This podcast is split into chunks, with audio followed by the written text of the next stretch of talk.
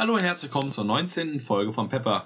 Heute reden wir in der dritten Folge von Road Him äh, Away ähm, über die US-Wahl, die Ergebnisse und was das jetzt für Auswirkungen auf die Republikanische Partei und die Democratic Party in der USA haben.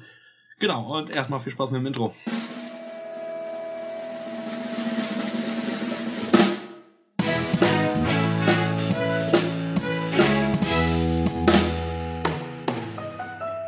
Hallo und herzlich willkommen zur 19. Folge von Pepper.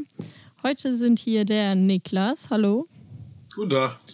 Und der Felix. Hallöchen. Ja, und ich. Ähm, Hallo Senja, guten Tag. Hi. Hallo. Wie geht's Wie euch? Jungs? Ah, super müde. Ja, ist ein klassischer Montag, ne, würde ich sagen. Ja, es ist endlich. Das, äh, bei, mir geht jetzt die Uni wieder so los, weil ich nur Langzeitseminare habe, außer ein Blogseminar gegen Ende des Seminars noch, gegen Ende des Semesters. Sehr gut. Uni-Profi redet hier. Ähm, ja, und dann heute habe ich so ein bisschen, montags habe ich keine Kurse und äh, bilde mich dann selber so in Religionspädagogik vor. Ich studiere soziale Arbeit. Dann habe ich mal ein bisschen gemacht, aber jetzt heute waren so ein paar Termine jetzt gegen Abend. Genau. Alles klar. sonst- Und Felix, Seminar. bist du wieder verkatert Also- oder heute nicht? Ich bin heute, äh, nee, nee, äh, Auf der Arbeit wäre schlecht. äh, in der Schule wäre schlecht, ja. Ähm, sorry, passiert hin und wieder trotzdem mal, aber äh, das war jetzt nicht der Fall. Und ähm, nee, von daher alles gut.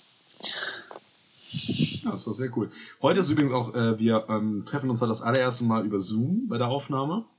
Das allererste Mal nach dem Sommer. Wolltest du sagen. Ah, Ja, aber nee, aber wir haben ja noch nie per Zoom aufgenommen oder über Zoom. Ach, stimmt, hast recht. aufgenommen. Genau. aber kein Product Placement. Nein, kein Product Placement. Und dieses andere von Windows, was mit S beginnt und mit Ipe aufhört und mit Kite aufhört, ist halt nicht so stabil so. Aber Zoom ist relativ stabil. So, ah, nee, sorry, was mit Z anfängt und mit Um aufhört. Ähm, und dementsprechend sehen wir uns halt auch das allererste Mal bei der Aufnahme. Genau. Das ist richtig cool. Der Felix hat einen richtig freshen Hintergrund mit ähm, ein bisschen Kölner Angela Karneval. Merkel hat er da. Was, Merkel? er hat Merkel da. Also ich sehe Ja, Kölner Karneval. Ja, gut. Ah, ah, ja, stimmt. Jetzt, wo du sagst, es ist der Kölner Karneval, nicht die Merkel. Okay. Ja. Ihr wolltet anfangen, über den Stadtrat zu reden. Mhm. Ja, das, geht ja jetzt los. Genau, Niklas. Ich, ich mach mal den Fragensteller. Wie war die erste Mach Sitzung? Äh, hast du dich Ach, ja, erholt? Ja, war schön kurz, ja. Also, ähm, für die Leute, die es nicht mitbekommen haben, ähm, ist ja jetzt auch schon ein bisschen wieder her. Ähm, wir hatten vor rund anderthalb Wochen äh, die erste, die konstituierende Sitzung des Stadtrats, muss man natürlich nicht sagen, die erste ist ja falsch, die konstituierende, wo ähm, wir als Ratsmitglieder äh, verpflichtet werden, ähm, auf die Verfassung, auf die Gesetze schwören, ähm, natürlich mit, so waren wir Gotthilfe und so weiter, noch sowas, wie man es halt kennt so. Ähm, und da sind halt ganz viele grobe Dinge gemacht worden. Also, äh, was heißt grob? Wir haben die Bürgermeister gewählt, die drei, äh, die eine Bürgermeisterin und die zwei Bürgermeister, ähm, die halt den Tim bei der, ähm, beim Repräsentieren der Stadt halt vertreten. Und das ist halt wirklich echt krass besonders, weil äh, wir haben das zweite Mal eine Person als Grüne in diesem Amt. Julia Freiwald war das ja lange als Bürgermeisterin. Äh, und jetzt haben wir Tilo Schnur, unseren Spitzenkandidaten und äh, bis vor kurzem Parteisprecher, der jetzt äh, Bürgermeister der Stadt Solingen ist, der erste. Und äh, das ist was krass Besonderes. Und ansonsten haben wir halt Ausschüsse und Aufsichtsräte besetzt. Ja, und da war dann halt auch der Grund, warum es halt so ein bisschen länger gedauert hat. Ja, Niklas, warum hat's denn länger gedauert? Ah, gut, dass du fragst, Felix. ähm, ähm, ja, es ist halt so, ähm, es ist eine ziemlich deutliche ähm, Mehrheit für demokratische ähm, Fraktionen im Stadtrat. Wir haben ja neuerdings jetzt die drei von den rationalen Demokraten der AfD. Die rationalen Demokraten sind die, der rechte, rechte Flügel des rechten Flügels, die sich abgespaltet haben von der ähm, AfD. Die sind aber Teil in der Fraktion halt weiterhin. Und äh, die haben es sich zum, ähm, ja, zur Aufgabe genommen, einfach alles so richtig schön in die Länge zu ziehen. Und zwar bei Aufsichtsratwahlen, ja, bei generell allen Wahlen so, ähm, kann man das halt auch alles mit Handzeichen halt machen, auch wenn es um Personen in dem Falle geht.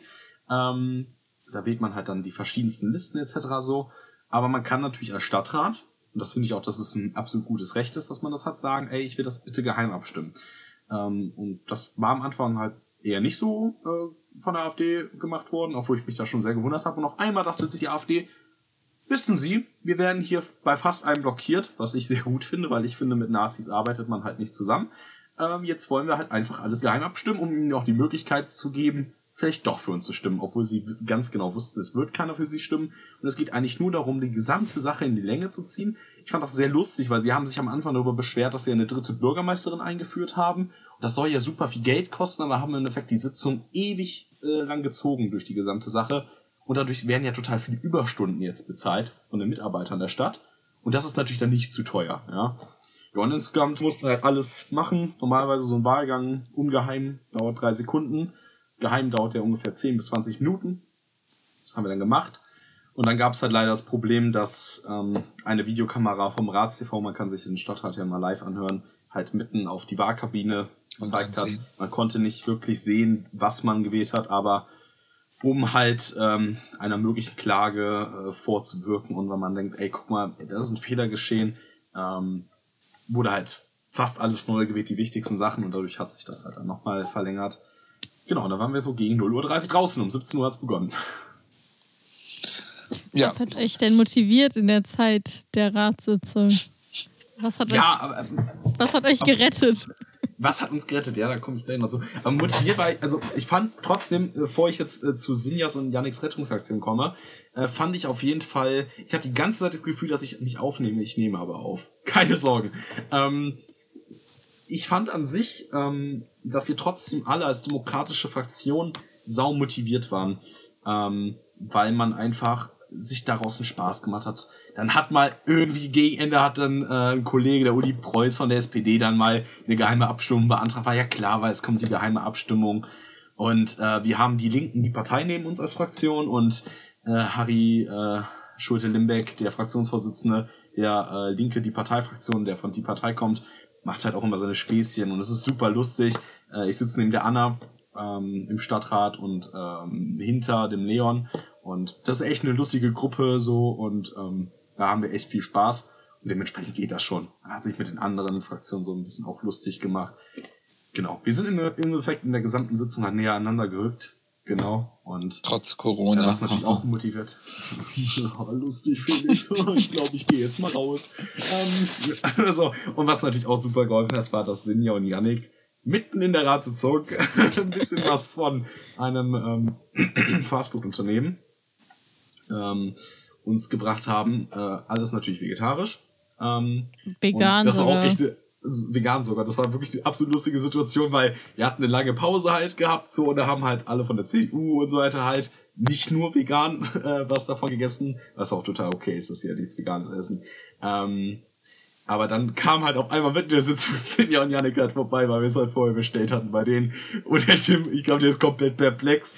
Auf einmal riecht der komplette Stadtrat nach Pommes und irgendwas. So, und ähm, die sagen, oh, hallo, hier die Pommes und gehen wieder weg. und äh, das war super. Also das war echt gut. Aus einer anderen Fraktion, äh, eine Kollegin äh, hat dann auch noch was bekommen, die hat sich sehr darüber, darüber gefreut. Wir saßen natürlich nicht im Stadtrat während der gesamten Sitzung haben gegessen, sondern wir haben immer, wenn wir die geheime Abstimmung hatten und die Person war fertig, sind wir mal rausgegangen haben da gegessen. Genau. Ja, das ist auch schon wieder länger her. Wir haben jetzt so viel schon seitdem jetzt auch schon gemacht. Langsam geht's an die Ausschüsse rein. Wir haben ja die Ausschüsse auch ähm, äh, fertig gemacht und also, einge also eingesetzt als Stadtrat. Ausschüsse sind halt so Art, ja, so die Arbeitskreise, wo halt nochmal genauer, wo die fachpolitischen Leute halt miteinander reden und ein riesengroßer Erfolg von den Grünen ist, dass wir aus dem Haupt- und Personalausschuss den Hauptgleichstellungs- und Personalausschuss gemacht haben, ähm, weil halt der Unterausschuss für Gender, Inklusion und demografischer Wandel halt eingespart wird. Und nun befinden sich die Themenfelder aber nochmal deutlich konkreter im Gleich Hauptgleichstellungs- und Personalausschuss, wo wir es halt tatsächlich hinbekommen haben, dass äh, wirklich queere Rechte, ähm, Queerfeminismus, LGBTIQ-Rechte wirklich namentlich in der, also wirklich drin sind. So, und das ist wirklich ein riesen grüner Erfolg, dass das geschafft hat. Was super lustig ist, die AfD hat es gar nicht gelesen, weil die AfD hat denen sogar zugestimmt.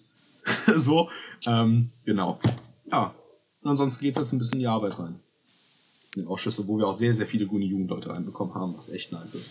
Das ist echt cool. Also, ja, da kann man eigentlich jetzt schon, ohne dass es so richtig losging, ähm, schon von einem Erfolg sprechen als grüne Jugend. Absolut. Absolut.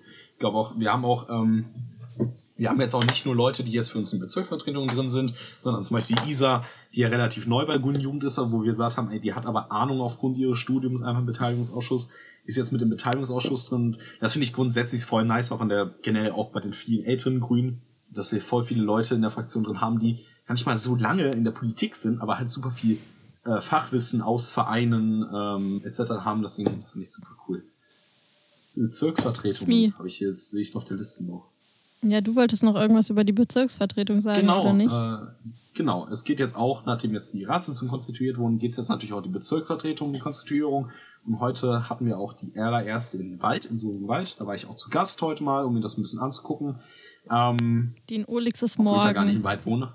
Was? Die in Olix ist morgen, habe ich gelesen. Nee, in übernächste Woche. Oh. Morgen. Gref hat es morgen. Mist. Alles gut. Ähm, ja. Morgen ist Stadtteilgruppe in Olix. Ja, da meine ich doch. Ja, gut. Okay, auf jeden Fall die Bezirksvertretung ähm, Wald war heute und da wurde dann, da haben wir eine rot-grüne Mehrheit in der Bezirksvertretung, da wurde dann auch die amtierende Bezirksvertre äh, Bezirksbürgermeisterin Birgit Zeyer äh, von der SPD wiedergewählt, von SPD und Grüne, genau. Und das geht jetzt auch weiter in die nächsten Bezirksvertretungen, da werden wir natürlich auch berichten. Äh, ich weiß das ja. natürlich, Niklas. Was ist der Unterschied zwischen Bezirksvertretung und Stadtteilgruppe? äh, die Stadtteilgruppe ist ähm, eine, also wir als Partei in Solingen haben halt äh, für die Bezirke Stadtteilgruppen gemacht, wo sich halt die Parteienmitglieder der Grünen aus Olix auf der Meerscheid halt ähm, treffen, äh, wo sich die äh, Parteimitglieder aus Burghöscheid treffen in der Stadtteilgruppe, wo ich halt auch äh, Sprecher äh, zum Beispiel bin von der Stadtteilgruppe Burghöscheid und die Bezirksvertretungen sind das halt, was wir im September ja alle gemeinsam gewählt haben. Mhm. Ähm, Art das Parlament, der kleine Stadtrat von deinem Bezirk, wo du wohnst.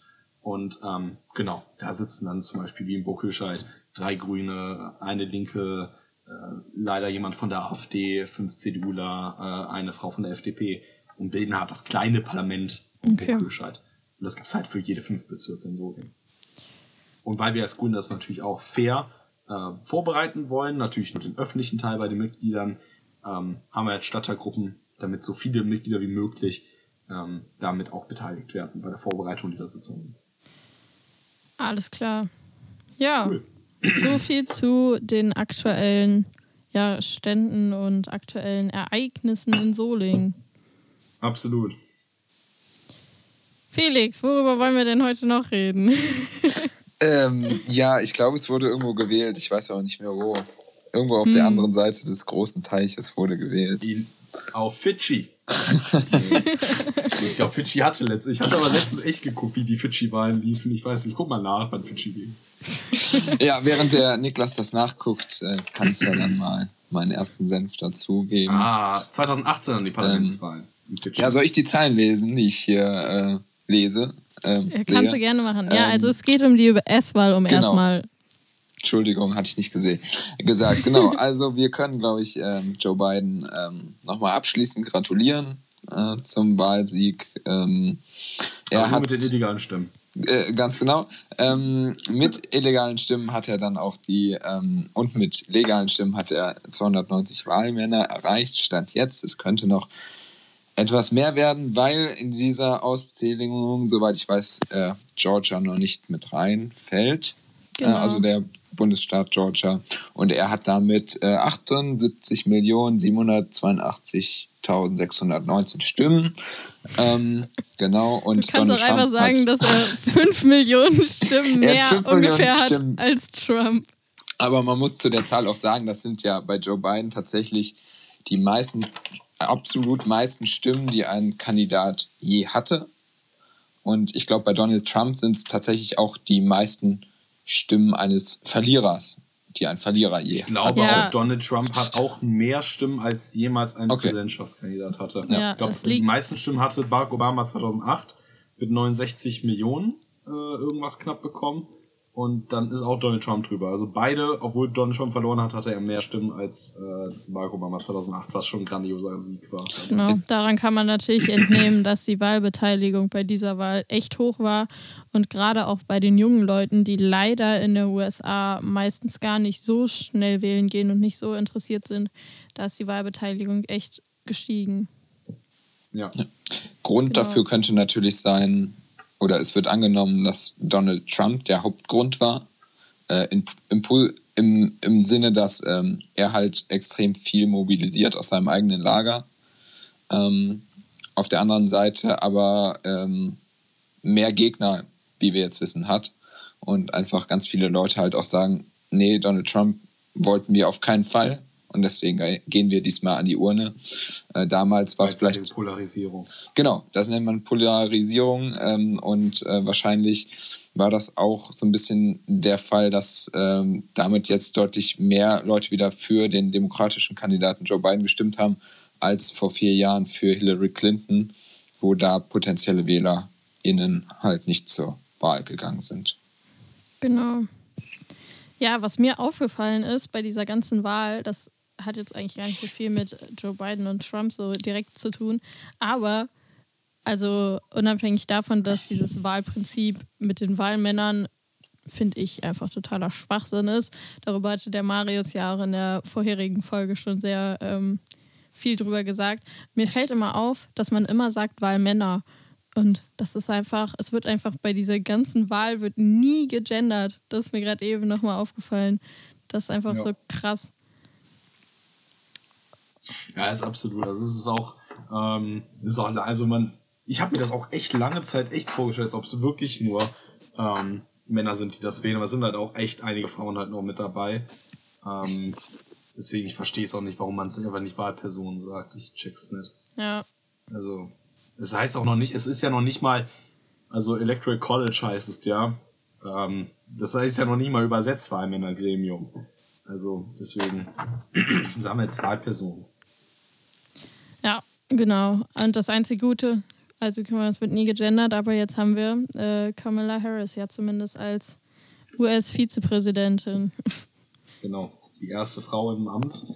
Ähm, auch die erste mit asiatischem Migrationshintergrund, ähm, mit, genau gesagt mit indischen, mit glaube Jamaika, äh, da hat sie noch Wurzeln von, ähm, genau, und ist auf jeden Fall eine sehr, sehr gute ähm, Sache, dass ähm, auch jetzt, auch gerade bei Joe Biden, weil er schon doch deutlich älter ist, ähm, dass er auf jeden Fall eine deutlich jüngere äh, Frau, ähm, die auch gerade nochmal so die Black Lives Matter ähm, Bewegung. Bewegung, Dankeschön, auch nochmal deutlich anders versteht, auch so als, als einfach ein alter weißer Mann, das versteht man nochmal deutlich besser, wenn man halt wirklich betroffen ist von der gesamten Sache ähm, als US-Vizepräsidentin ist. Und das glaube ich, ich glaube, das ist für voll viele Menschen echt ein krasses Zeichen, auch er von Amerika ist, ja. äh, was halt wirklich machbar ist. Viele haben ja auch gesagt, ähm, dass sie zwar Joe Biden wählen, aber eher so als geringeres Übel sehen gegenüber von Trump einfach, aber dass viele halt auch Biden wählen, weil sie halt wissen, dass dahinter auch Harris steckt und weil sie das halt total gut finden. Auch wenn Biden halt trotzdem, wie du eben schon gesagt hast, er ja schon ein alterer weißer Mann ist. So, was ja echt typisch ist eigentlich für die USA. Genau, also das ist, ähm, Joe Biden ist halt voll so der gesellschaftliche Kompromiss so gewesen, Kandidat gewesen. Ähm, das, das hatten wir auch in der Folge ja auch besprochen, als es äh, bei der ersten Folge, wo es ja echt noch um die Vorwahlen ging, da, es ging ja auch bei den Demokraten, bei den Vorwahlen echt hauptsächlich darum, wer kann Donald Trump besiegen. Und noch nicht mal, wer ist wirklich der für uns am meisten so spricht. so mhm. Und ähm, dementsprechend sind ja Leute wie P.T. Äh, Buttigieg, äh, Michael Blumberg oder ähm, ja, super viele andere, äh, Amy Klobuchar, äh, sind ja auch zurückgetreten von ihrem Amt, also von ihrer Kandidatur obwohl gerade so Pete Buttigieg oder Amy Klobuchar wirklich in den Umfragen nochmal deutlich besser geworden sind, um halt beim Super Tuesday damals, wo die halt die meisten Delegierten gesammelt werden, halt einen super großen Sieg von Bernie Sanders zu verhindern, weil sie der Meinung sind, Bernie Sanders hätte nicht gegen Donald Trump gewonnen. Und das war eigentlich der Hauptgrund. Da ging es relativ wenig um Inhalte, sondern eigentlich eher, wer kann am besten Donald Trump besiegen. Und äh, dementsprechend, wie du gerade gesagt hast, war da auch noch nie, also er ist, äh, Joe Biden ist kein Hauptkandidat, er ist kein Hoffnungskandidat, wie Barack Obama es war 2008 in Amerika, sondern er war einer, ey, ja, den können wir wählen, aber eigentlich geht's mir eher darum, Donald Trump ähm, zu besiegen Ja. und nicht darum, Joe Biden ins Präsidentenamt zu holen.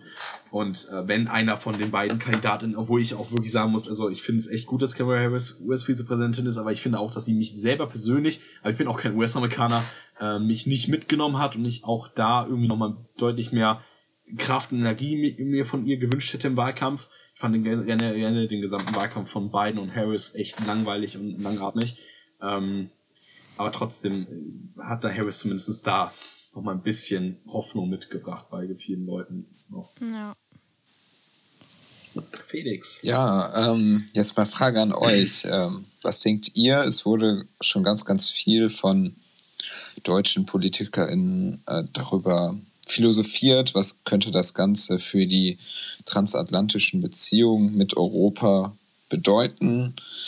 Ähm, ich denke, der Konsens, der grobe Konsens unter den demokratischen Parteien ist, äh, dass das sich auf jeden Fall positiv auswirken wird mit Joe Biden. Ähm, dennoch aber auch gewisse Probleme einfach nicht vom, ja, eben bleiben und ähm, da weiter wahrscheinlich diese Sachen gerade auch mit den Zollabkommen und so weiter, ähm, ja, auch das mit Joe Biden halt nicht einfacher wird oder einfacher in der Sprache wird, einfacher was das Vertrauen, was der Umgang, der Respekt äh, wird, aber eben die Probleme ähnlich bleiben, da ja auch Joe Biden letztendlich eine Politik für sein Volk machen muss und sein Volk auch eben erwartet, dass er nicht, nicht in dem Sinne das America First von Trump umsetzt, aber natürlich die außenwirtschaftlichen Interessen umsetzt und ähm, es da halt nicht, äh, nicht einfach wird. Ja, diese America First Gedanken sind ja irgendwie auch trotzdem auch in beiden drin, auch wenn ganz anders als bei Trump so in dem Sinne. Ja, genau. Also ähm, ich würde auch, Biden ist auf jeden Fall ein Patriot.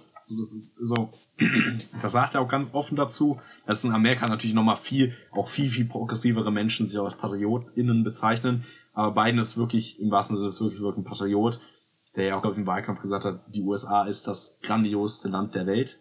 So, ähm, das ist natürlich nochmal eine komplett andere Kultur in Amerika. So, und das kann man nicht damit vergleichen, wenn die Frau Merkel sagen würde, Deutschland ist das beste Land der Welt. Das ist eine komplett andere Situation in Amerika. Ja. Aber trotzdem, ähm, wie ihr beiden gesagt habt, es, es, es wird auf jeden Fall besser. Und was mich freut, ist auch gegenüber dem Weltbild von Amerika und Deutschland. Also wir sehen, selbst ein Putin hat ein deutlich besseres Weltbild in, bei den Deutschen als ein Trump.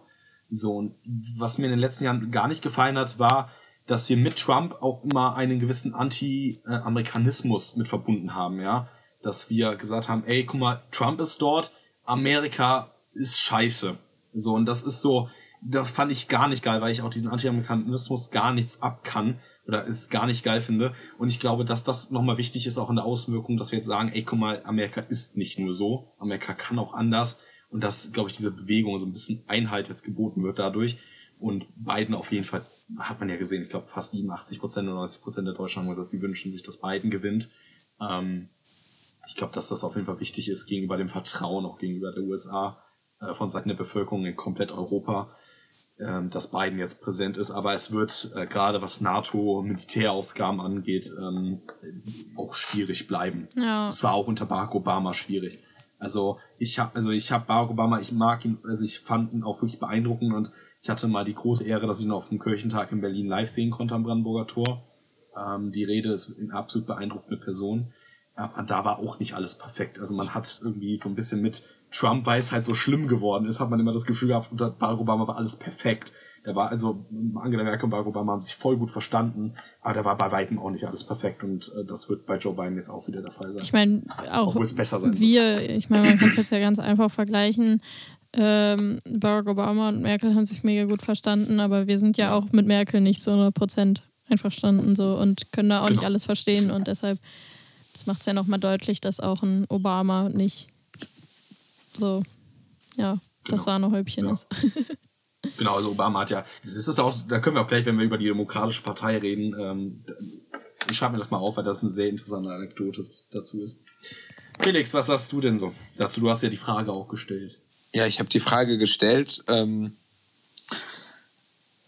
hatte ich ja im Prinzip, also ich fand es nochmal interessant, dass du gesagt hast, ähm, natürlich auch ähm, die ganze Sache mit der NATO jetzt, ähm, dass da Trump, und das war ja auch interessant, das hat ja zum Beispiel Sarah Wagenknecht gesagt, äh, sinngemäß, dass Trump ja in dem Sinne gar nicht so schlecht war, weil er die NATO dementsprechend geschwächt hat oder schwächen wollte. Ähm, und jetzt hat er natürlich Deutschland dazu gezwungen oder zwingt Deutschland dazu, eben mehr zu zahlen äh, an Beiträgen.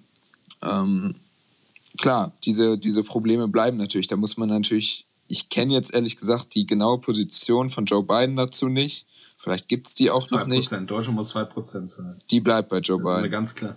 Ja, die ist ganz klar, ganz klare amerikanische Meinung dazu. Ganz genau. Weil die Amerikaner halt ja auch noch deutlich mehr als 2% zahlen und die das nicht verstehen, warum wir es nicht tun. Genau. Und äh, dementsprechend sicherlich äh, wird der Ton besser, kann man, glaube ich, abschließend sagen. Ähm, Probleme bleiben. Ich glaube, dass Joe Biden und Angela Merkel, ich meine, Merkel kennt ihn ja auch schon aus der Obama-Zeit, ja. sicherlich harmonieren werden. Ähm, aber äh, ich bin gespannt.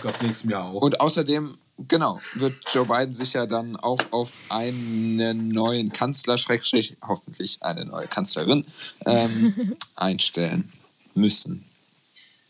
Ja, es war ja auch, ich fand es auch schon wieder so schrecklich, als Friedrich Merz einfach um sich zu profilieren in der Bildzeitung gesagt hat, ich werde gut mit Trump klarkommen. Ich ja, ich glaube das auch, dass du gut mit Trump klarkommen wirst. Aber ich fand es so, ach oh Gott, ey, das hat mich schon wieder so absolut maßlos aufgeregt. Dieser Mann, ey, wirklich. Sorry. Ja. Man muss ein bisschen Friedrich Merz raus. Also wirklich schlimm. Okay, so, sollen wir dann so ein bisschen, oder Sinja, wolltest du noch was sagen? Äh, ja, sonst? also ich wollte jetzt eigentlich nur so ein bisschen darauf eingehen, wie sehr wir uns auf grüne Inhalte einstellen können bei beiden. Also das ist ja eigentlich so das Einzige, was da so ein bisschen in diese grüne Richtung ist. Was auf jeden Fall mehr so sein wird als die letzten vier Jahre bei Trump, ist ja ein bisschen diese Klimapolitik, wo er ja schon eher für ist als Trump. Genau. Stichwort Grüne. Ähm, an der Stelle natürlich herzlichen Glückwunsch an Howie Hawkins. Howie Hawkins. Ähm, der ist als Präsidentschaftskandidat, äh, korrigiere mich bitte Niklas, falls nicht, ähm, aber als Präsidentschaftskandidat angetreten. Nicht in allen Kurze, Staaten. Richtig. Ähm, aber es gibt auch, aber es gibt tatsächlich noch so einen blöden Fact. In Alaska war Jesse Ventura, ein ehemaliger Wrestler und der Gouverneur von äh, Minnesota, der äh, von der Reform Party dann, dann tatsächlich damals gestellt wurde als Drittparteikandidat, das damals gewonnen hat. Der war Präsidentschaftskandidat der Grünen in Alaska. Okay. Also wir okay. hatten auch also grüne, also wir hatten auch grüne Präsidentschaftskandidaten so. Die Wrestler waren. Genau. Und der, also der Hawkins hat 350.000 Stimmen ungefähr geholt, 0,2 Prozent. Mhm. Ist natürlich leider nicht so viel. Das unterstreicht natürlich auch mal wieder äh, dieses klassische Zwei-Parteien-System in den USA, äh, was natürlich auch äh, hin und wieder oder zumindest ähm, Polarisierung äh, bewirken kann. Ja, ich wollte genau. ja gerade mal gucken. Ich dachte, er hat ja wirklich, also es ist ja deutlich schlechter als letztes Mal. Jill Stein hat das letzte Mal 1,1 Prozent geholt äh, und rund 1,5 Millionen Stimmen. Ähm, das, das, war vorher der, der grüne Kandidat. Das war vor, das war genau, das war vorhin die grüne Kandidatin, die auch schon 2012 die. angetreten ist. Ähm, und ähm, ja, aber insgesamt ist es halt auch, warte mal, ich glaube, es ist auch, ähm, also ich hätte ja auch äh, nicht Howie Hawkins wahrscheinlich in Amerika, sondern Biden, weil, wie Felix hat gesagt, man ist ja art gezwungen dazu. Also wir haben in ähm, 2001 oder 2002 bei Al Gore und der, dem grünen Kandidaten oder grünen Kandidatin damals gesehen. Die grüne Kandidatin hat, glaube ich, damals genau ähm, 3% oder so bundesweit geholt oder 2,5%, weil es halt damals total viel um Klimaschutz ging bei der Wahl, weil Al Gore ja auch einfach ein krasser ähm, Typ war, was Klimaschutz anging und auch super viele Bücher dazu geschrieben ja. hat. Ähm, und das ist ja auch gerade und diese Stimmen haben ihm gefehlt, halt im Effekt präsent zu werden. Er hatte ja auch knapp mehr Stimmen als Bush damals. Genau, ja, also und damals hatte genau Bush, das war nur ein Unterschied von äh, fünf Wahlmännern, äh, womit Bush die Wahl gewonnen hat. Und damals haben halt auch ganz viele Leute und finden auch manche immer noch jetzt, dass sie das eine ungerechte Wahl war, weil das halt echt so knapp ist. Also ich meine, man hat es ja jetzt schon viel gehört, dass viele diese Wahl mit Trump ungerecht fanden. Und ähm, das sind über 40 Wahlmänner Unterschied. Und da waren es halt nur fünf. Und das halt auch zeigt nochmal, wie wichtig das damals war, diese ganze Klimakrise. Aber auch da fand ich, muss man auch sagen, auch dort ist man sich auch immer noch nicht sicher, ob in Florida Al Gore vielleicht doch hätte gewonnen, damit es gereicht hätte. Ja. Aber Al Gore, und das ist nämlich, das finde ich jetzt nochmal interessant, Al Gore hat irgendwann gesagt, okay, es ist vorbei, ich bin nicht Präsident und hat es dann akzeptiert. Mhm. Und das ist nämlich der große Unterschied zu Donald Trump. Ja, das stimmt. Auch. Also Al Gore hatte es wirklich, also da gab es halt auch Berichte dazu, ey, also es gab keine Berichte dazu, dass es Wahlfälschung gibt, aber es wurde einfach gesagt, es ist sauknapp, wir müssen wirklich nochmal nachzählen. Es ist nicht wie in Pennsylvania, wo tausend, zehntausende Stimmen Unterschied sind zwischen mhm. Biden und Donald Trump. Da war, da ist es nicht knapp. Also bei einer Neuauszählung im höchsten Falle kriegst du 2000 Stimmen irgendwie und das ist schon echt krass dann. 10.000 irgendwas ist nicht knapp, aber bei Al Gore und Bush war es wirklich knapp und da hat selbst Al Gore dort damals als Demokrat da gestanden hat gesagt, es ist vorbei, herzlichen Glückwunsch, Bush, du bist jetzt mein Präsident. Ja, und so, das war das ja schon. Also dazu kann man ja auch sagen, dass Bush definitiv. Ähm, also bei beiden sagt man jetzt ja momentan so, das ist das schlimmere Übel, aber ich weiß nicht, wenn man jetzt so das kleine. Bush, Trump und Biden so auf eine Skala einteilen würde, wie würdet ihr das so einteilen, so vom äh, die beiden immer noch vorne. Ja, genau. Bush stand in der Mitte und Trump halt hinten. Genau. Äh, ganz weit hinten. Wahrscheinlich nur bei drei Leuten trotzdem auf Platz. also Bush hat ja auch äh, öffentlich dazu aufgerufen, Trump nicht wieder zu wählen. Ja. Ähm, er hat, glaube ich, sogar gesagt, er hat, glaube ich, er hat, glaube ich, nicht offiziell gesagt, dass er Biden wählt, aber er hat gesagt, Biden ist ein äh, waschechter Patriot und wird ein guter Präsident sein. Also indirekt hat er schon dazu aufgerufen. Im Gegensatz zu seinem damaligen Vizepräsidenten Dick Cheney, der ja auch ein guter Anhänger von Donald Trump ist. Ähm, ja. Ja, also wie wir. Es ist halt einfach, es ist halt dieses gezwungene Zwei-Parteien-System, da kommt man halt wirklich schwierig raus. Genau. Also ich hatte ja vorhin diese Auswahl, Ausnahme von Jesse Ventura in Minnesota gesagt, 2000, nee, 19 irgendwas, wo tatsächlich die Reformpartei knapp, knapp, knapp, knapp ähm, das geschafft hat, aber das ist wirklich äußerst selten. Ähm, und ja, dementsprechend, da können wir ja auch gleich zugehen, gibt es ja viel, viel mehr auch Parteienflügel innerhalb der Republikaner oder Demokraten. Da können wir ja gleich dann, wir wollten ja so, so über die Zukunft der verschiedenen Parteien, der beiden Parteien reden. Ähm, genau. Ja, fang doch an. Dementsprechend weiß halt, genau, wunderbar. ähm, ja, die Demokraten. Ähm, wir hatten ja schon letztlich Barack Obama, das meinte ich jetzt vorhin mit Anekdote, hatte damals eigentlich aufgerufen, auch Merkel wiederzuwählen. Und man kann da nicht auch sagen, Barack Obama ist eigentlich Merkel CDU. Das ist ja das super Interessante, dass in der Demokratischen Partei halt auch wirklich auf jeden Fall Sozialisten, SozialistInnen mit drin sind, aber halt auch der Merkel-Flügel der CDU. Bis dahin geht's halt wirklich innerhalb der Demokratischen Partei. Und ähm, dementsprechend gibt's da halt auch gerade massiven Flügelstreit innerhalb der Demokraten. Ähm, was man sagen muss, und das rechne ich Bernie Sanders und AOC Alexandria Ocasio-Cortez und ähm, Elizabeth Warren wirklich hoch an, dass sie diesmal den großen Fehler von 2016 nicht wiederholt haben. Und zwar, dass sie halt diesmal als linker Parteiflügel hinter ihrem Präsidentschaftskandidaten gestanden haben. Nicht nur Hillary Clinton, wo der linke Parteiflügel äh, aus Beleidigung, dass Bernie Sanders es nicht geworden ist und aus Enttäuschung, weil Hillary Clinton halt die Kandidatin des Establishment damals war, sich nicht hinter sie gestellt hat und das einen ausschlaggebenden Punkt bei der Wahl wahrscheinlich hatte, dass Donald Trump gewonnen hatte. Ähm, und das war diesmal richtig und gut, dass die Linken das gemacht haben. Da habe ich riesen Respekt vor, weil das dort wirklich schwierig für sie ist, einen Biden zu unterstützen, statt einen Sanders, gerade weil Sanders einfach noch eine viel bessere Ausgangslage hatte, Präsidentschaftskandidat zu sein als letztes Mal teilweise. Ähm, und jetzt ist halt das Problem, sie sagen natürlich, es muss sich jetzt im Kabinett auch wieder spiegeln. Also ähm, der linke Parteiflügel möchte unbedingt Elizabeth Warren als Finanzministerin und auch Bernie Sanders als Sozial- und Arbeitsminister in Amerika haben. Ähm, und auch beide sollen bereit dazu sein. Aber da haben wir ja noch gar nicht drüber gesprochen. Biden kann keine Minister ernennen. Er kann sie nur vorschlagen und muss sie durch den Senat aber durchbekommen. Und der Senat kann im Januar durch Stichwahlen demokratisch werden.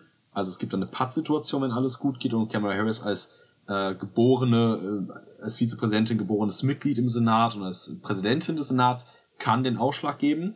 Aber falls die Demokraten keine Mehrheit bekommen, wo man erstmal von ausgehen sollte, heißt, dass die ähm, Ministervorschläge von Joe Biden durch einen republikanischen Senat müssen. Und die Republikaner werden wahrscheinlich wirklich nicht eine Elizabeth Warren oder ähm, eine oder ein Bernie Sanders ähm, durchbekommen. Das ist gerade echt eine schwierige Ausgangslage.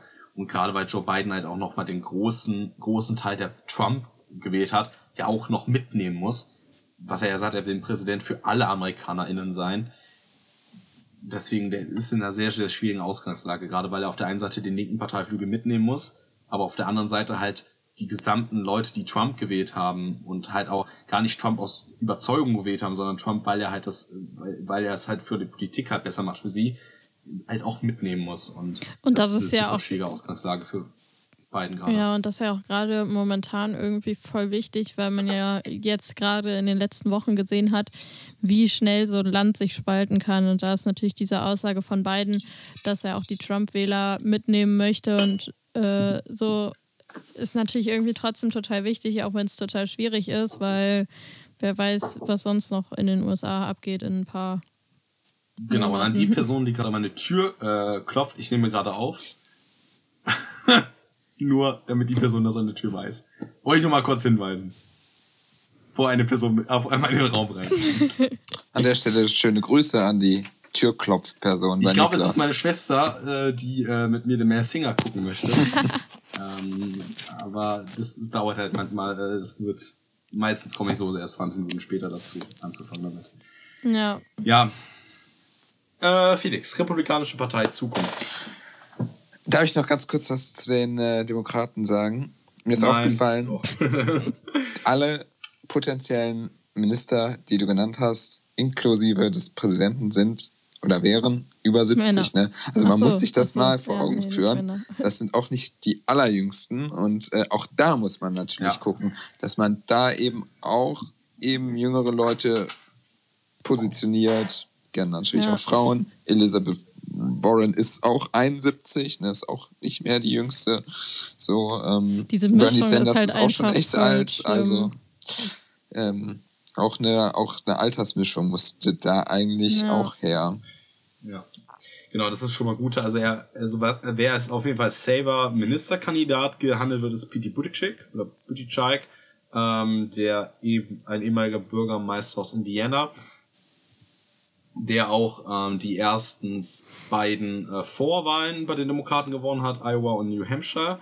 Ähm, und dann halt tatsächlich auch langsam schlechter geworden ist und dann auch für Joe Biden verzichtet hat, was aber echt ein Wunder ist. Normalerweise, wenn du Iowa und New Hampshire gewinnst, bist du eigentlich fast Präsidentschaftskandidat gefühlt bei den Demokraten. Das ist wirklich selten. Also es gab bei äh, Clinton, bei Bill Clinton gab es diesen äh, Rück, also dieses Rückgewinnen äh, von Staaten und äh, bei Biden halt jetzt auch. Also es ist wirklich, die Butchick hatte einen krassen Wahlkampf hingelegt bei den Vorwahlen und der gilt eigentlich auch schon als Minister und Pete Buttigieg ist, glaube ich, 40 oder so jetzt knapp geworden. Ja, okay, aber selbst ähm, dann, wenn das so eine Person ist, die 40 ist und der Rest ist über 70 und irgendwie da sind nur irgendwie ein, zwei Frauen dabei, das ist irgendwie echt ein Trauerspiel eigentlich. Absolut, aber da glaube ich auch gerade, dass da die Vize, die nächste, äh, die äh, Vice President elect Kamala Harris ähm, einen großen Teil mitspielen wird und sagen wird, ey, da muss es passieren. So, Kamala Harris gilt ja auch als Bindeglied zum linken Parteiflügel. Mhm in Amerika wird ja auch immer gesagt, sie ist die linkeste Person, die es gibt. Also die äh, Dokumentation, die Felix mal bei uns, uns empfohlen hatte, äh, Trump, meine amerikanische Familie und ich, wo die Leute immer sagen, ey, Trump, äh, Biden wird zurücktreten und Kamala Harris wird dann Präsidentin und die ist die größte Kommunistin der Welt. Also ich sehe Kamala Harris auf gar keinen Fall in dieser Rolle. Äh, sie gilt als Bindeglied zwischen moderaten Flügel und dem linken Parteiflügel auf jeden Fall. Äh, ist auch eher Tendenz eher Richtung links und progressiv. Aber da wird sie, glaube ich, viel noch ransetzen, dass das auf jeden Fall klappt. Ja. Und das ist ja auch das Ziel, was Biden ja auch gesagt hat. Das nächste Kabinett muss alle AmerikanerInnen zusammenführen und muss aber halt auch das, das Amerika widerspiegeln. Äh, es muss bunt sein, es muss jung sein, es muss weiblich sein. Ähm, und ich glaube, das wird auch klappen, aber es wird sehr, sehr schwierig sein. Und gerade, das finde ich auch einen sehr klugen Schachmut, dass er sehr moderate Republikaner auch mit ins oder Republikanerinnen auch mit ins Kabinett möglicherweise holen möchte, um halt auch den Anschluss zur Republikanischen Partei zu holen, weil äh, man weiß ja nicht, ob er in zwei Jahren noch das Haus, das Repräsentantenhaus noch blau bleibt oder ob es nicht auch rot wird. Und der Senat wird ja wahrscheinlich rot sein oder rot bleiben. Das heißt, er muss auch zu den Republikanern. An, an der Stelle muss man sagen, ne, blau ist, sind die Demokraten und rot die Republikaner. Ja. Nicht so, wie man genau. sich das vielleicht vorstellen könnte, weil normalerweise sind ja. Blau ist matt, ne, blau ist Deutsch und rot ist Mathe. ja, normalerweise, also bei uns ist es ja so, dass alles, was in die linkere Richtung, äh, was links ist oder halt sozialdemokratisch ist, ist ja, ähm, hat ja die Farbe Rot, hat ja auch eine historische Bedeutung Stimmt. mit dem Kommunismus. Ja, die Republikaner waren ja auch früher die progressivere Partei in Amerika. Ganz, ganz früher.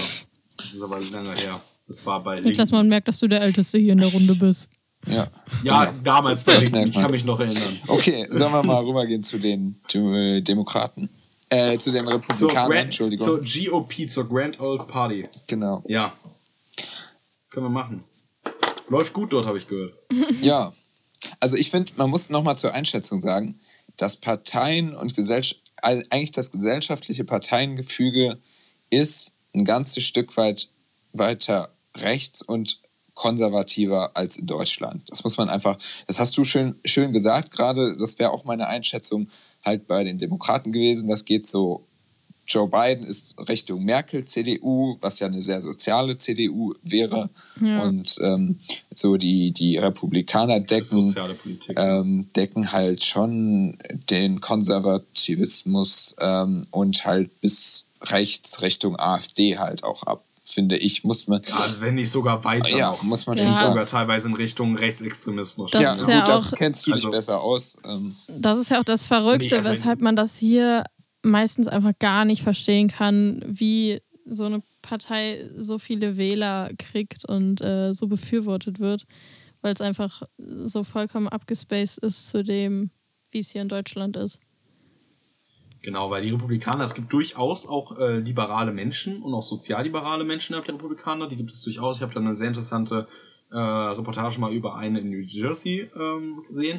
Die sind wirklich selten drin. Und wir haben, wie gesagt, also man kann auch sagen, äh, von Republikanern gibt es auf jeden Fall, da gibt es auch Merkel-CDU-Leute drin, aber es gibt halt auch so Leute, die auch hier in Deutschland zum Beispiel bei der AfD oder bei ab jetzt äh, Demokratie durch Volksabstimmung drin werden, die ja absolute äh, hier so krude Verschwörungstheorien machen. Da gibt es jetzt zum Beispiel eine zwei QAnon, hatte ich jetzt lesen, den letzten lesen, oder drei QAnon Befürworter äh, im Kongress für Republikaner, die, das ist, es ist wirklich so albern, wenn man sagt, die sagen, die Clinton und die Demokraten äh, klauen Kinder und töten sie und spritzen sich das Blut sich rein, um jünger zu werden. So welche Leute sitzen für die Republikaner teilweise mit im Kongress drin. Und dann zeigt gleich aber auch Leute, die eigentlich richtige Demokraten eigentlich sind, also im besten Sinne eigentlich nur so wirtschaftsliberale Menschen sind. Also auch die sind komplett kunterbunt, die Republikaner, aber meistens auf eine sehr schlechte Art und Weise kunterbunt. Ja. Mir ist gerade aufgefallen, wir hatten eben gesagt, dass äh, Georgia noch nicht zu 100% ausgezählt ist und dass das noch nicht feststeht, aber äh, das stimmt gar nicht, weil, also zumindest die Tagesschau hat schon die Wahlmänner von Georgia dazugezählt. Also Joe Biden ja, hat jetzt mit 306 zu 200, äh, 3, 232 Wahlmännern gewonnen. So. Ja. Zukunft der Republikanischen Partei, ja, ähm, es wird schwierig. Also, ähm, ich glaube, es kommt jetzt auch ganz darauf an, wie sich die, wie sich auch Trump entscheidet, weiterzumachen. Es gibt ja deutliche Indizien und auch Gerüchte dazu, dass Trump 2024 nochmal antreten möchte als Präsidentschaftskandidat. Ja. Ähm, er gilt er hat einfach eine krasse Machtbasis mit der Republikaner und das Wahlergebnis spricht ja auch für sich. Ja, er konnte krass viele Menschen zu den Republikanern holen, die bisher auch noch nicht republikanisch gewählt hatten in der Vergangenheit. Also er hat auch, obwohl man es sich nicht in Deutschland vorstellen kann, er hat am meisten eher noch bei den alten weißen Leuten verloren und Klar hat er immer noch krasse Wähleranteile dort. Er hat aber auch bei äh, schwarzen Menschen oder bei Latinos dazu gewonnen. Das sieht man ja auch und, bei den ganzen ähm, äh, Demonstrationen, äh, wo jetzt ja. gezeigt wurde, also die demonstriert haben, dass die Wahl ungültig war und dass die Briefwahlen gestoppt werden sollen. Äh, das waren ja auch bei den ganzen Demonstrationen so viele junge, dunkelhäutige Menschen. Ja. Das war, fand ich persönlich echt erschreckend. Ja, also es ist auf jeden Fall ähm, und dementsprechend ist, ich glaube, dementsprechend entscheidet sich, dass denn Trump sich jetzt aus der Politik verabschiedet, was ich nicht vorstellen kann. Ähm, wird es, glaube ich, wird es den Republikanern echt heftig werden, so äh, die Flügelkämpfe dort. Ähm, und ja, das wird, wird glaube ich, echt haarig bei denen werden. Gerade weil so mit Romney zum Glück ja jetzt der äh, ehemalige Präsidentschaftskandidat aus 2012 und jetzt Senator aus Utah ja auch zum Glück sehr oft seinen Mund aufmacht und ja auch der einzige Republikaner war, der ähm, für die Absetzung von Donald Trump ähm, bei Impeachment-Verfahren gestimmt hat. Äh, der sagt sehr, sehr viel dazu und es gibt auch einige klügere Stimmen jetzt immer der Republikaner, die auch Donald Trump jetzt echt sagen, ey, das ist wirklich Quatsch, was du machst. Und ich glaube, mit jedem Tag, was Trump gerade abspielt, macht er seine Chance auf 2024 für eine erneute Nominierung, glaube ich, schlechter. Aber alleine die gesamte Situation 2024 ähm, ich glaube nicht, dass nochmal alle Leute sagen, wir treten nicht gegen Donald Trump an. Es gab jetzt nur so ein paar kleinere Kandidaten wie Bill Wade oder so. Ähm, ich glaube, dass 2024 das sehr haarig werden könnte bei den Vorwahlen dort ja. in Richtung Klügelkämpfe. Ähm, weil bei den Demokraten ist es ja auch schon heftig, so Merkel, CDU bis linke Leute. Aber dort hat man ja immer noch ein gleiches Wertefundament, ja. Und man sagt, man ist demokratisch, ja. Man äh, glaubt an das Gute an den Menschen und möchte nicht polarisieren und nicht spalten. Ja. Bei den Republikanern gibt es dann halt Leute, die sind einfach waschechte Demokraten. Also ich meine jetzt nicht die Parteidemokraten, sondern von der politischen Einstellung her. Sie sind Demokraten und glauben an die Verfassung, glauben an die Demokratie. Und dann gibt es halt Nazis in den Reihen. Und das ist natürlich auch nochmal krass. Ja. Ja. Felix. Achso, sorry, Sinja. Und danach Felix. Der Felix wollte über die Republikaner auch Achso, ja, nee, Felix, dann äh, leg los. Ach so, nee, ich. Bitte. Bist du schon fertig schon mit deinen Republikanern? Nee, ich möchte Sinja da den Vortritt lassen. Nee, aber ich äh, ah, okay. habe gerade gar nichts zu den Republikanern zu sagen, deshalb. ja, im Prinzip hast du, Niklas, das schon, schon gut zusammengefasst. Ich bin da auch echt gespannt über die, über die Entwicklung, auch was Trump natürlich jetzt macht. Wird ja auch schon viel spekuliert, macht er jetzt wieder Fernsehen oder bilden, ähm, gründet er irgendein äh, me Medienunternehmen und versucht halt so äh, Meinungsmacher äh, in der äh, Gesellschaft zu sein oder zu werden. Und, ähm, Gerade wenn er jetzt auch noch Kritik gegenüber Fox News hat, Fox News auch wo ich gerade nicht weiß, wie sich, warum sich das jetzt gerade in die Richtung entwickelt, dass Fox News zwar noch krass rechtspopulistisch ist, aber halt zumindest irgendwie Trump-kritisch geworden ist in den letzten Tagen. Weiß ich nicht warum, aber äh, Donald Trump hat ja auch schon irgendwie so gesagt, er möchte Fox News zerstören und es spricht vielleicht tatsächlich auch dazu, dass er halt ein eigenes... Er scheint sehr äh, enttäuscht zu sein von seinem, von seinem Haussender, wie man ja gerne sagt. Das, das ist ja schlimm, dass JournalistInnen nicht einem bedingungslos glauben. ja.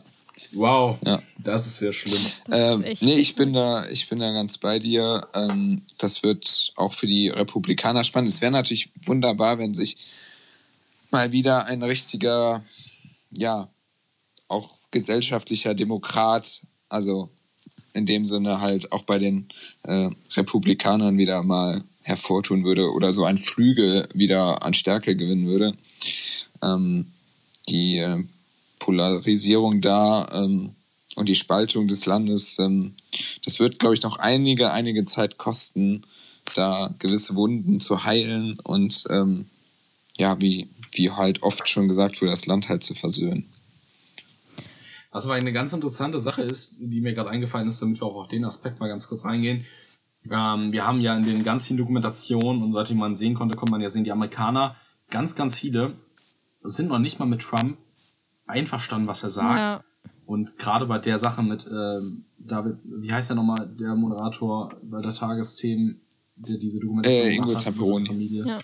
Genau. Und gerade sein, äh, sein Schwiegervater hat ja gesagt, äh, als, die, als äh, das TV-Duell mhm. war zwischen Biden und Trump das erste, hat er ja auch immer gesagt, obwohl er Trump unterstützt hat, Trump halt jetzt bitte die Fresse und übertreib jetzt nicht.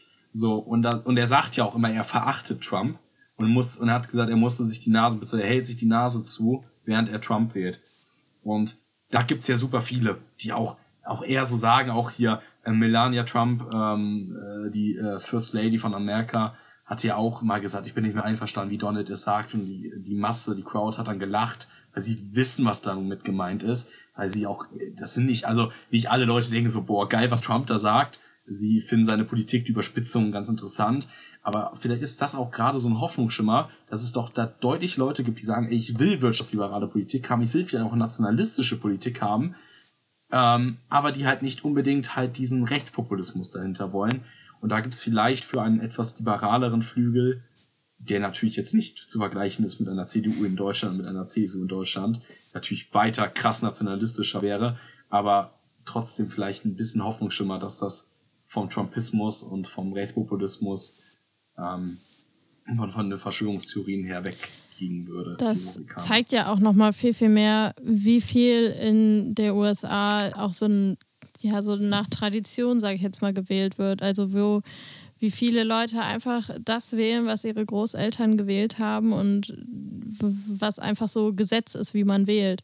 Und dass da ja auch äh, echt, das zeigt ja auch diese Dokumentation, die der Felix erwähnt hat, ähm, wie sich da auch Familien spalten. Und äh, das kann man, glaube ich, hier so aus der deutschen Sicht einfach kaum verstehen, wie das funktioniert und zeigt auch nochmal, wie viele Leute auch wählen. Also ich meine, klar, es gibt die Leute, die ähm, in dem Sinne nicht zwar Trump gewählt haben, aber nicht Trump selbst damit unterstützen wollen.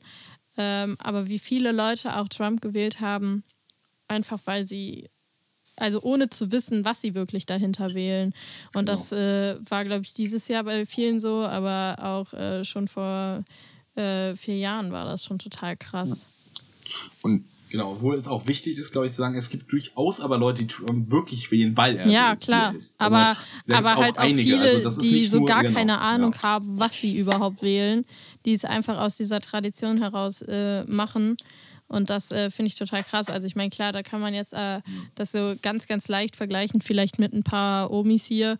Wenn man seine Oma fragt, Oma, was wählst du denn? Ja, das gleiche wie vor 50 Jahren wo man dann. Die SPD, der Willy Brandt hat das damals gut Genau, gemacht. wo man dann halt auch so sagt, ja, warum denn Oma? So überleg doch mal, was überhaupt jetzt momentan aktuell ist. Aber dass da halt, glaube ich, echt ganz viele Leute gar nicht drüber nachdenken und auch gar nicht dieses Wissen haben, wie viel dahinter steckt und wie viel in dieser Zeit passieren kann. Familienpolarisierung finde ich super interessant. Ich glaube, ich bin mir da nicht sicher, aber vielleicht liegt es auch daran, dass wir halt in einem Gebiet leben, in Solingen, wo nicht unbedingt krass für die AfD gewählt wird und wir auch generell in ähm, doch akademischen Familien und so weiter leben mm. und es ja da dort nochmal deutlich weniger AfD auch dort gibt. Aber ich finde es ist ganz interessant, mal mit jemandem zu reden, der in einer ArbeiterInnenfamilie im Ruhrpott oder im Osten lebt. Habe ich äh, wie es dort ist, weil ich glaube. Also ja, du? ich war auf dem.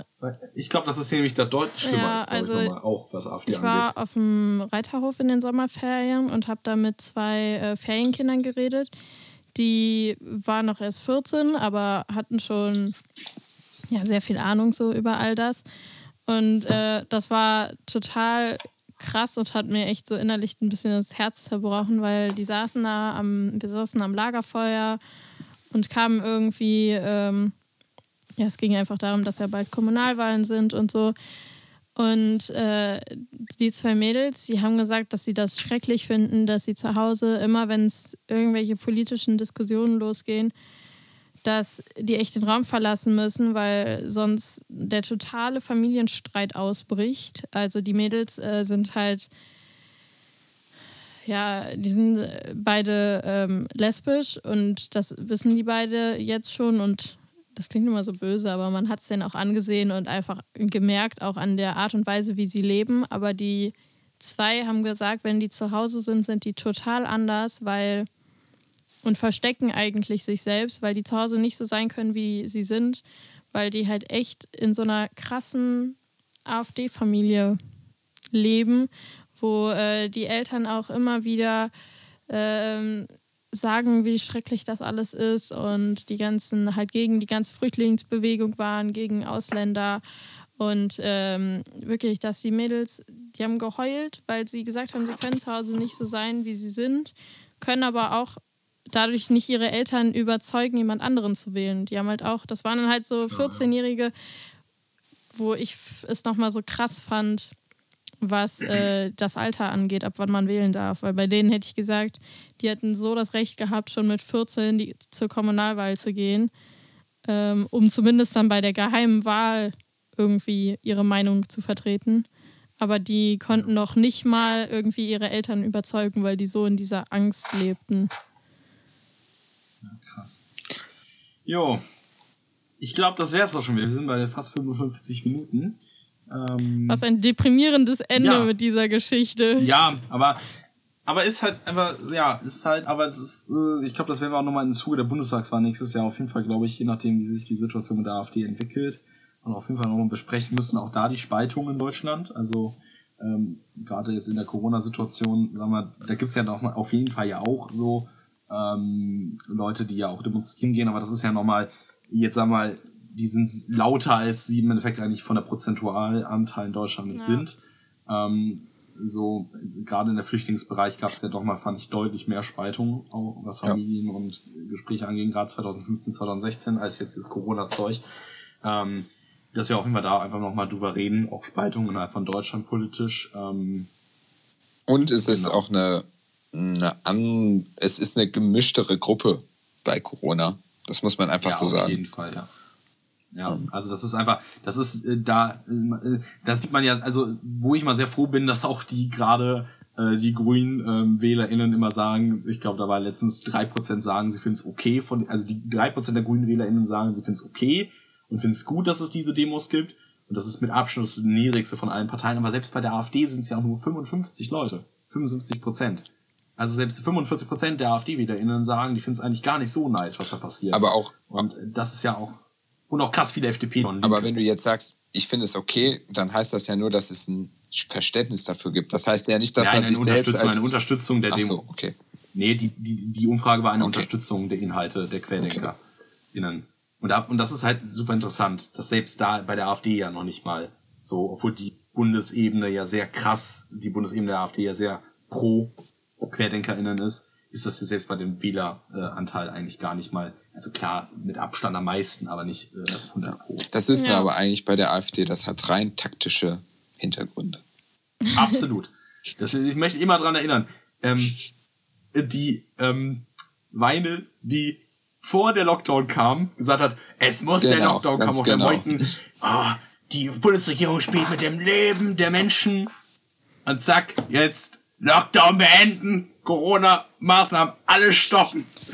Ja. Oh, Eklig. Und das auch, dass Das ist immer, immer eigentlich- noch gewisse Leute ist glauben eigentlich nicht auch. mehr ernst zu nehmen und dementsprechend sollten wir, sollten wir auch nicht zu viel Ja. Aufmerksamkeit Ich wollte diesen gerade sagen, wir Personen haben schenken. gesagt, wir reden nicht nur schlecht über Trump und dann reden wir jetzt auch nicht nur schlecht über die AfD.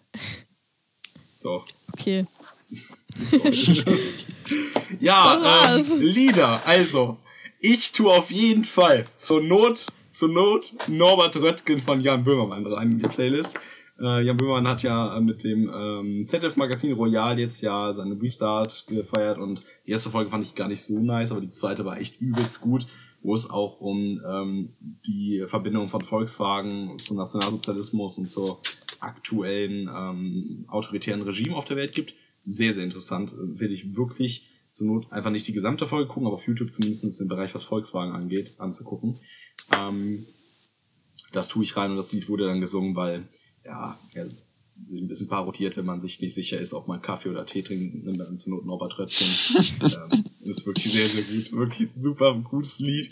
Äh, kann man sich gut gönnen, ist ein guter Ohrwurm. Und dann ähm, Ach, tue ich Niklas. noch äh, Time Out von Gentleman rein. Das wär's dann aber auch Okay. schon. Ja, ich tue auf jeden Fall ähm, mir Singe Alarv rein von den Brings. Das das äh, neue Lied zur Saison 2021 ist, finde ich echt krass. Äh, geht halt auch ein bisschen darum, über die moment momentane Zeit und momentane Situation von Karneval. Aber ja, Ja, dann mache ich jetzt mal den Niklas und tu drei Lieder rein. ähm, Nee, Man in the Middle von den Bee Gees, äh, Grotonai, Del Nine von Bukahara und natürlich auch für Karneval alles wieder tun von Kasala. Oh, mir ist eingefallen, ich habe glaube ich noch sechs Folgen, die ich reintun muss in die Playlist. Ja, wir können, mach das mal, Niklas, Ja, weil dann können wir die Playlist nochmal, machen, dann bald können wir mal. die Playlist nochmal teilen. Ja, ich muss die auch mir nochmal anhören, die Playlist, wenn sie aktualisiert ist. Die ist eigentlich Die ist echt, echt nice. crazy. So, Leute. Morgen, oder beziehungsweise wenn es jetzt schon vorbei ist, ist ja klar, die Partei ist jetzt nur noch offiziell im Bundestag mit Marco Bülow, dem Aussteiger der SPD, dem Direktgewinner äh, des Ehrenmandates in Dortmund. Ist im äh, Bundestag jetzt viel Glück, Marco. wenn du es so Was hörst, ist das jetzt für ein Werbeblock? weiß ich nicht. Ich muss einfach nur mal erwähnen, so. Das ist ja schon innerhalb mal, der linksgrünen ähm, Community ja schon mal ein interessantes Thema, dass die Partei jetzt ähm, mit einem Abgeordneten drin ist. Durch einen Überwechsel. Okay, Halt. ja. ja, dann wünsche ich euch noch einen schönen Abend. Ach komm, Felix, ey. Niklas, viel Spaß hier noch bei The Masked Singer gucken. Genau. Dankeschön, ist ja jetzt erst. äh, Ich habe, ich glaube, war mal, ähm, die Sendung läuft schon seit 35 Minuten, da habe ich, glaube ich, schon die ersten äh, vier Werbepausen vom ProSieben. Geil. Super. Also die Werbepausen sind schrecklich. 20 Minuten Ja, immer. ich kenne das. Ich hab, Furchtbar. Das lohnt sich schon fast wieder auf Netflix rüberzuschalten. okay, So, ah, ja, natürlich bei N und Netflix, ja. Nicht Netflix. okay. Dann Ja, einen gut. schönen Tag euch noch. Jo, tschüss. Tschüss. Bleibt gesund.